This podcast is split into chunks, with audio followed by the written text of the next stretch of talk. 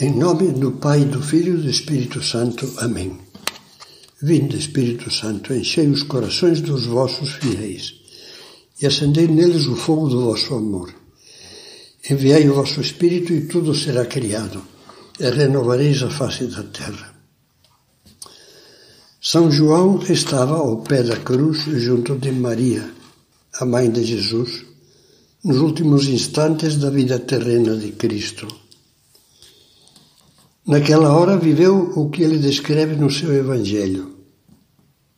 Começa dizendo que junto da cruz de Jesus estava sua mãe, acompanhada de algumas santas mulheres. Estava, ele emprega um verbo que tanto no original grego como na tradução latina significa fisicamente estar de pé e moralmente permanecer firme. A mãe, transida de dor, une-se ao sacrifício salvador do filho.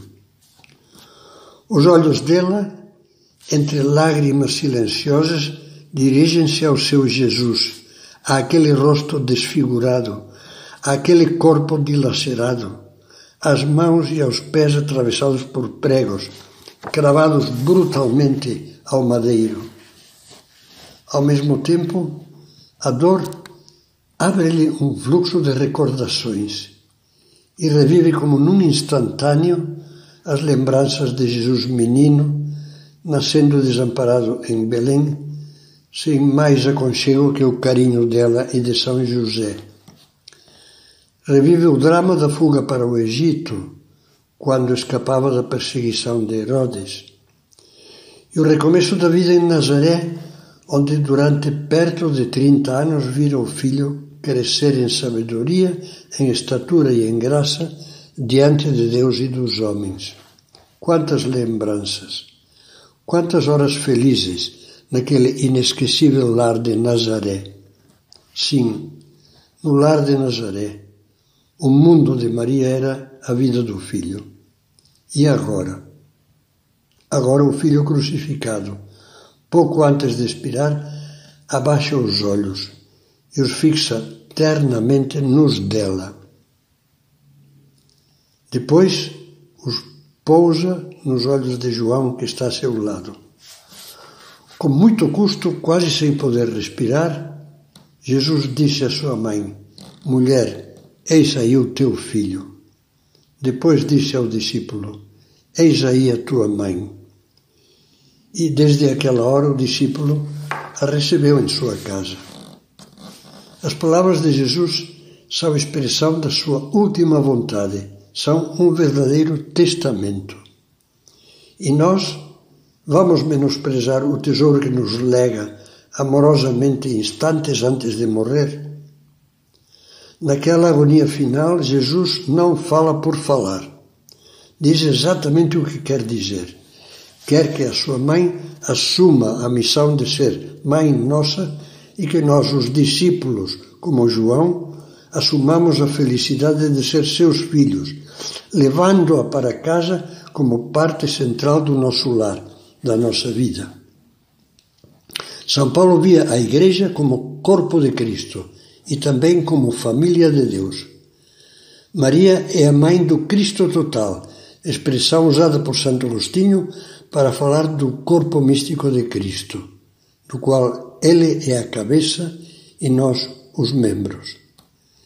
Maria é a mãe de uma grande família, a Igreja, família de Deus. Depois disso, alguém duvidará de que nossa relação com Nossa Senhora tem de ser uma reação filial de muita proximidade, carinho e confiança?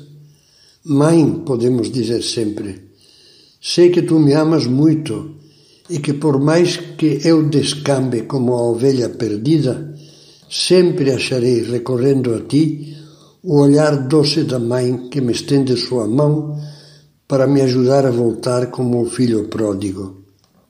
Como escreveu São José Maria, a Jesus sempre se vai e se volta por Maria. Ela sempre nos leva a Jesus. Além disso, não se esqueça de que Jesus aqui junto de si no céu, glorificado em corpo e alma, e que dali ela está nos acompanhando com olhar e ternura de mãe.